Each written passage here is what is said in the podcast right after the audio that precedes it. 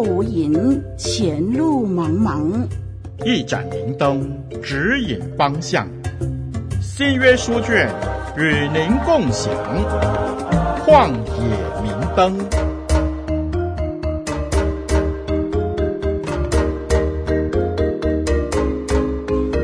听众朋友，大家好，我是您属灵的小伙伴凯文老师。楷模的楷，文章的文，我是凯文。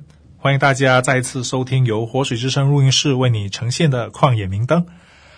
凯文老师将会接着交流，和大家一起来探究彼得前书。在上一集的节目当中，我们结束了第一章的探讨，我们也明白到说，在这片寄居的土地上，并没有所谓的优先权或者说特权。啊，确实，我们是比起许多的人更早领受了主的福音，但是这。并不是因为我们知道这个世界充满罪恶而转向耶稣基督，而是当我们转向基督的信仰以后，我们才认清说这个世界的罪恶。听众朋友，请你必须啊认清这一点，否则我们那种的优越感会让我们在信仰的旅途上迷失，就好像迷失在旷野那样，找不到方向。如果我们对这个世界、对人失去了爱和怜悯，那么其实我们可以说也失去了讲述耶稣基督福音的资格了。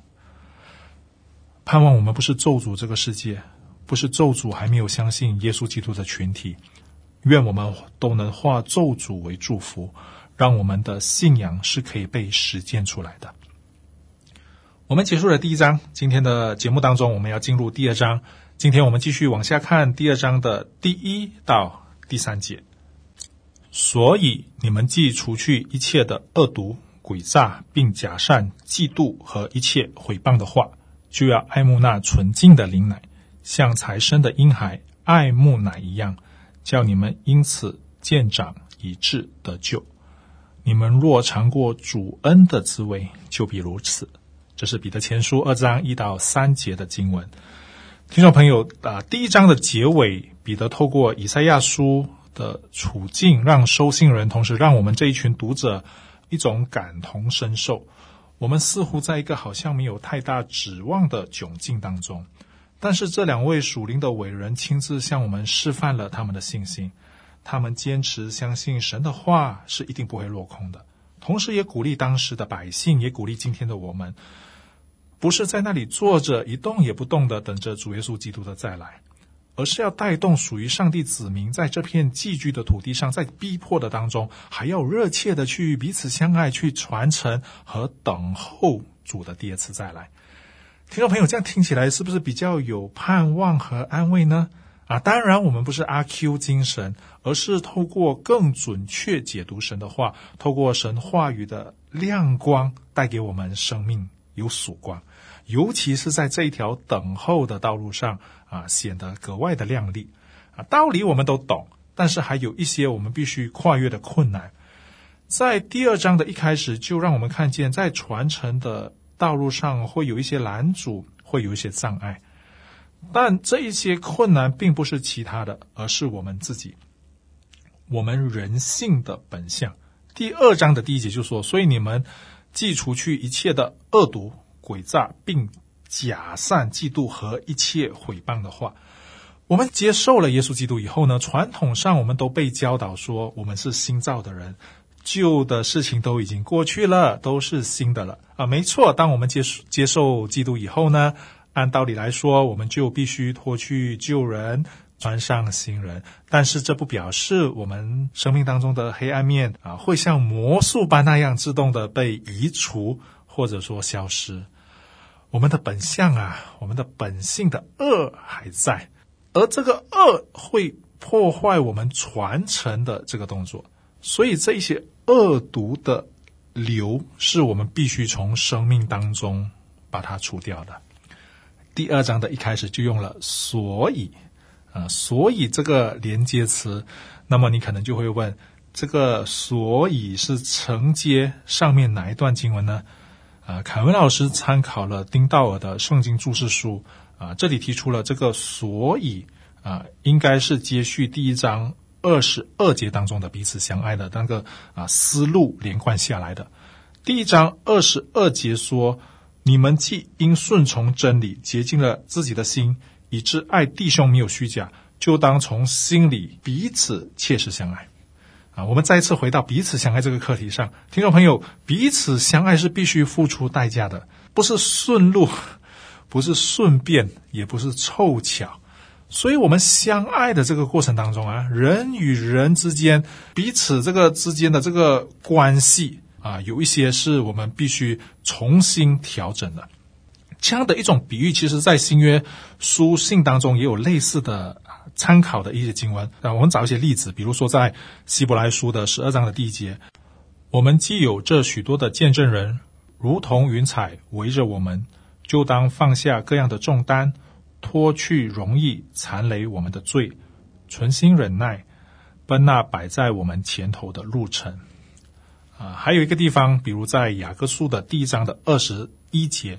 所以你们要脱去一切的污秽和盈余的邪恶，存温柔的心领受所栽种的道，就是能救你们灵魂的道。啊，这些经文和彼得前书所给我们的教导呢，是一致的。啊，更重要的是，这些在原文的语境当中呢，都是命令的语气。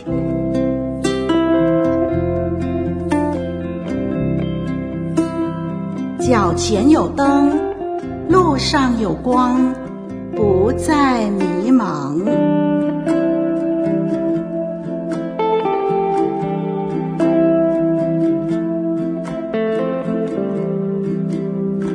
啊，我们成为基督徒一段时间，做基督徒做久了，我们也好像懂了一些规矩啊，在教会当中可能也表现得还不错。啊，在牧师传道弟兄姊妹面前，也可能活出与所蒙的恩相称的生活，但是这些外表展现出来的，呃，都是真心的吗？还是假冒为善？呃，外表假装正直，内心却充满邪恶呢？除了这些以外呢，还有一个更可怕的毒瘤，那就是嫉妒。嫉妒是什么呢？嫉妒就是当。看到别人得到好处，不但不为他感谢神，反而心里面充满苦毒，还有诽谤。诽谤就是一切就是伤害人的话，或者存心损毁别人的地位和名誉的话。这一节所列举出的，都是能阻碍我们去爱慕纯净灵奶的绊脚石。这里谈到的渴慕是怎么样的呢？在其实是译本当中，也就是啊、旧约圣经这个古希腊翻译的这个版本，“渴望”这个词的意思是人对神最深的渴望啊。我们用一个比较立体的画面，就好像诗篇里头四十二篇那一节里面，“神啊，我的心切慕你，如鹿切慕溪水。”这种渴望就好像鹿要依靠水为生命的源头那样，我们的生命离不开上帝。每一位相信耶稣基督的人，就应该对神的话带着爱慕。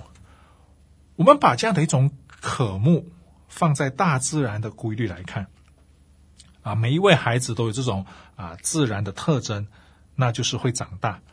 啊，今天如果我们刚刚相信了耶稣。我们可能确实啊，像在婴孩的阶段啊，但是我们应该要有一种渴望成长的心智啊，或者态度。凯文老师说个题外话啊，今天我们刚刚加入一个公司啊，我第一年的工资是一千美元啊，请问你会渴望明年的薪资会成长吗？啊，我想我们我们可能都渴望可以成长一些些，对吗？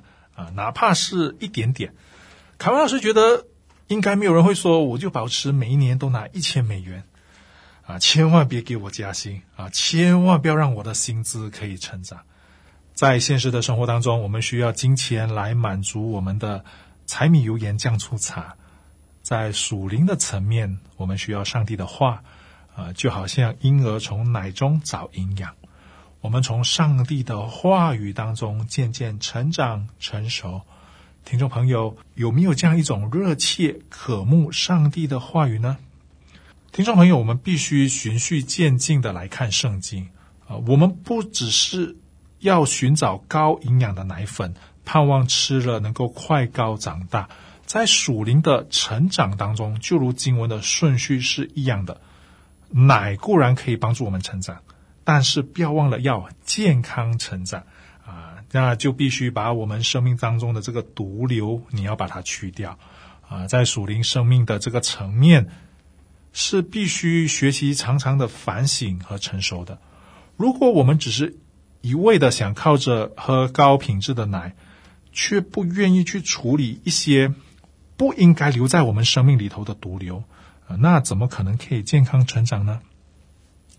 最后这里说，你们要尝尝主恩的滋味啊，这其实是在诗篇三十四篇第八节的经文。这段经文的背景是大卫逃离非利士啊，在亚比米勒面前啊，这个装疯欺骗啊，大卫被追杀，甚至落落在这个啊外邦人的手上。这经文的背景是在苦难的当中，这其实真正向读者们阐述了，这就是常常主恩的味道。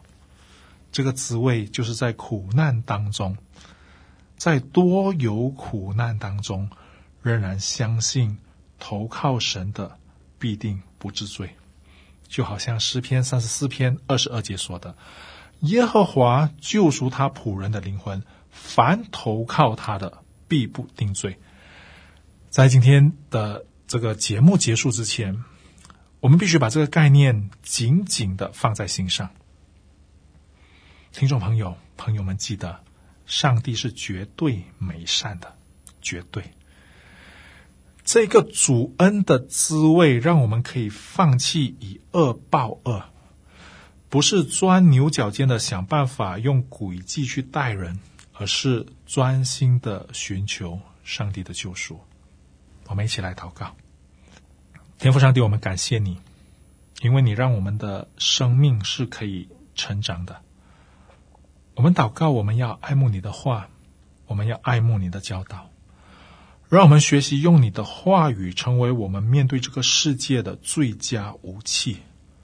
我们要谢谢你，因为当我们尝了主恩的滋味，便知道你是美善的。谢谢主。奉耶稣基督的名祷告，阿门。我是你属灵的小伙伴凯文老师，再会。旷野明灯，照亮你的人生。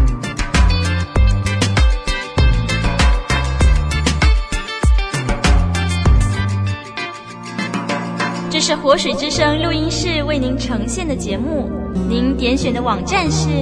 www.dot livingwaterstudio.dot net www 点 l i v i n g w a t e r s t u d i o 点 n e t 活水之声是您学习真理的良伴。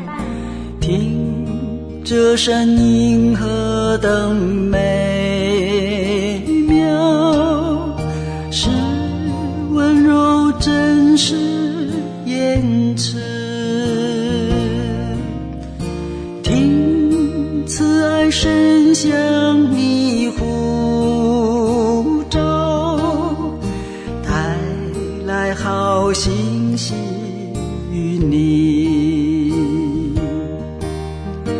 回